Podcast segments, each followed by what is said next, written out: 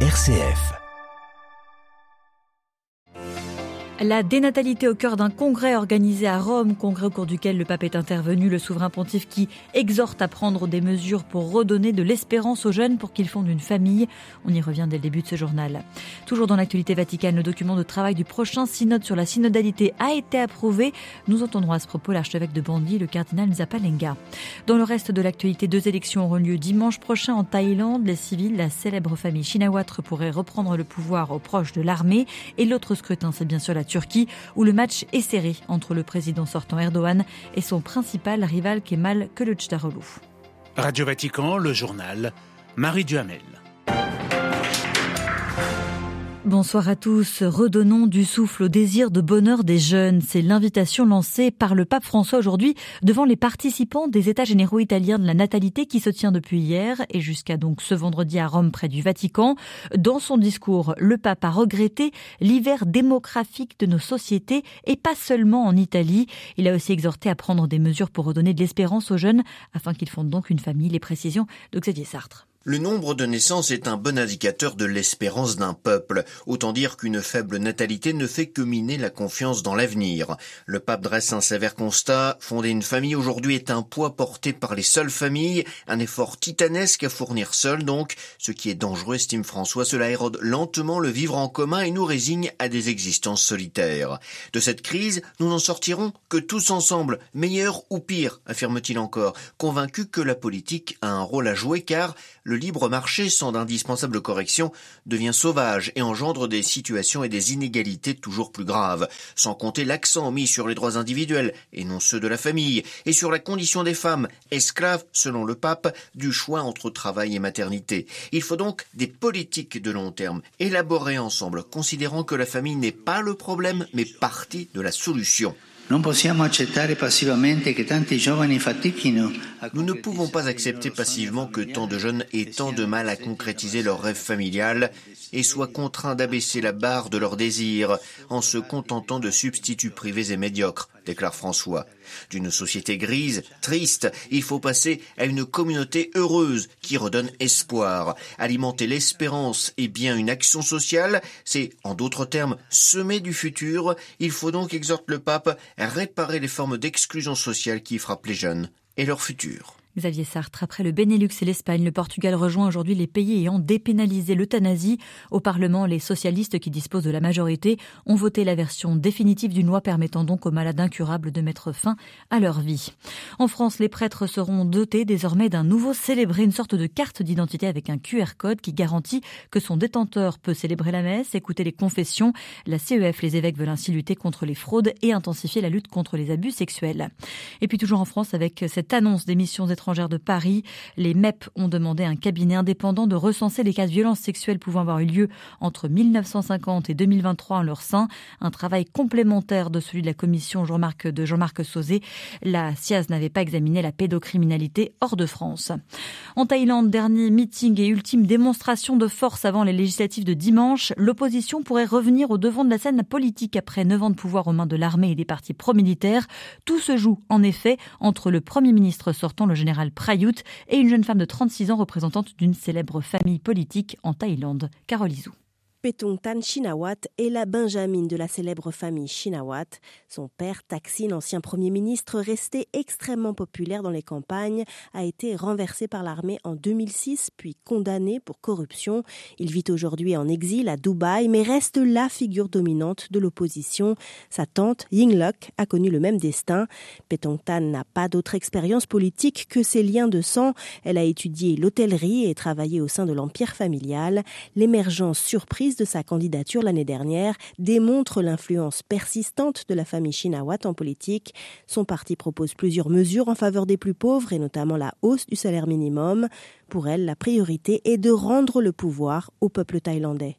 Le problème principal du peuple aujourd'hui, c'est le travail, l'économie. Soit il n'y en a pas, soit les conditions sont inacceptables. Donc le début de la solution, ce sont les élections justement, afin que le peuple, après neuf ans de pouvoir militaire, puisse enfin utiliser sa voix. À noter que Petongtan a fait toute la campagne des législatives enceinte et qu'elle vient de donner naissance à son deuxième enfant à une semaine du scrutin. Elle doit affronter lors de ces élections le général Prayut Chanocha, candidat à sa propre réélection. Arrivé au pouvoir par coup d'État en 2014, il est parvenu à rester au pouvoir en créant son propre parti. Il a l'avantage de rassurer les classes moyennes, d'incarner la tradition et la stabilité et n'a de cesse d'agiter le spectre du retour de la corruption si Petongtan et son entourage de politiciens professionnels étaient élus. Au Proche-Orient, l'Égypte espérait obtenir un cessez-le-feu entre les forces palestiniennes et Israël. D'ici ce soir, un espoir en vain. Malgré les efforts de médiation, nouvelle frappe aujourd'hui israélienne et tir de roquettes. Un mort côté israélien, on le sait, 33 côté palestinien en trois jours parmi les défunts des enfants, mais aussi, on l'apprend ce soir, un chef militaire du djihad islamique. Deux Français détenus en Iran depuis trois ans pour l'un, cinq mois pour l'autre ont été libérés aujourd'hui pour des raisons humanitaires. Il s'agit de Benjamin Brière et de Bernard Félan. L'opposition émue par la vengeance en Turquie devant des sympathisants. Le président Erdogan a mis en garde aujourd'hui contre sa défaite potentielle. Son principal adversaire a une légère avance dans les sondages. Les deux hommes sont au coude à coude. Avant la présidentielle et les législatives, une cohabitation n'est pas à exclure. On y revient avec Max Valentin Robert, chercheur à l'université de Nottingham on peut tout à fait envisager une cohabitation, euh, que ça soit dans un sens, c'est-à-dire euh, Erdogan réélu, mais l'Assemblée qui bascule du côté de l'opposition, ou à l'inverse, Kemal Kılıçdaroğlu euh, élu et l'Assemblée qui demeure aux, mains de la l'AKP. Puisqu'en fait, lorsqu'on regarde les sondages, on remarque que dans les deux cas, euh, c'est quand même assez serré. Euh, ça sera intéressant dans le ce qui ça va ça va être à la fois intéressant et problématique dans le cas du second scénario puisque Kemal Kılıçdaroğlu a fait campagne sur le rétablissement du régime parlementaire. Or, supposons qu'il gagne et supposons que l'Assemblée nationale turque demeure aux mains de l'AKP, ça voudrait dire, est-ce que dans ce cas-là, Kemal Kılıçdaroğlu maintiendrait euh, sa promesse de rétablissement du régime parlementaire Rien n'est moins sûr. Et, euh, supposons dans le premier cas que ce soit Erdogan qui soit réélu, mais que l'Assemblée bascule dans l'opposition. Rien ne dit que les relations vont être apaisées entre l'Assemblée et le président reconduit dans ce cas, parce que il ne faut pas oublier qu'en juin 2015, Erdogan avait perdu sa majorité absolue et qu'il a convoqué de nouvelles élections en novembre de la même année pour retrouver sa majorité absolue. Donc, euh, ça veut dire que, aussi bien d'un côté que de l'autre, en cas de cohabitation, j'imagine très mal que la cohabitation puisse se dérouler euh, dans un climat apaisé. Des propos recueillis par Jean-Charles Puzelu. En Ukraine, Kiev revendique une percée près de Bakhmut, l'épicentre, on le sait, des combats depuis des mois dans l'est du pays. Le groupe Wagner, paramilitaire russe, confirme la percée, tout en accusant l'armée russe de fuir la zone. Sur le front diplomatique, Vladimir Zelensky doit rencontrer au moins le président italien demain à Rome. La Chine a de son côté annoncé que son représentant spécial pour les affaires eurasiatiques se rendra en Ukraine lundi prochain. Enfin, la parole à un cardinal africain, l'archevêque de Bangui, qui était au Vatican ces derniers jours en sa qualité de membre du Conseil ordinaire du secrétariat général du Synode. Ces derniers viennent en effet d'approuver l'instrumentum laboris, le document de travail du Synode sur la synodalité. Ce texte fait la synthèse des documents élaborés à partir des assemblées continentales. Il sera rendu public début juin, trois mois donc avant la première session de la 16e Assemblée générale du Synode qui se tiendra au Vatican du 4 au 29 octobre prochain. Pour le cardinal Dieudonné Nzapalenga, ce synode pourrait ouvrir la voie à une église renouvelée de l'intérieur. On l'écoute. Moi, j'attends le vent de Pentecôte qui va souffler sur l'Église entière.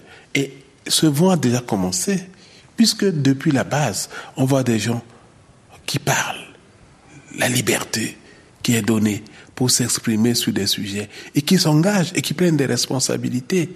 Et ça, je pense que c'est déterminant et ça, ça va façonner, marquer l'Église dans laquelle nous sommes et l'Église à venir.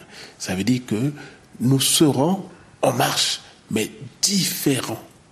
Et nous allons conjuguer avec cette différence-là, pas comme un handicap, mais comme une richesse. Et moi, je pense que ce synode arrive à point nommé pour nous rappeler ce vers quoi nous sommes tendus.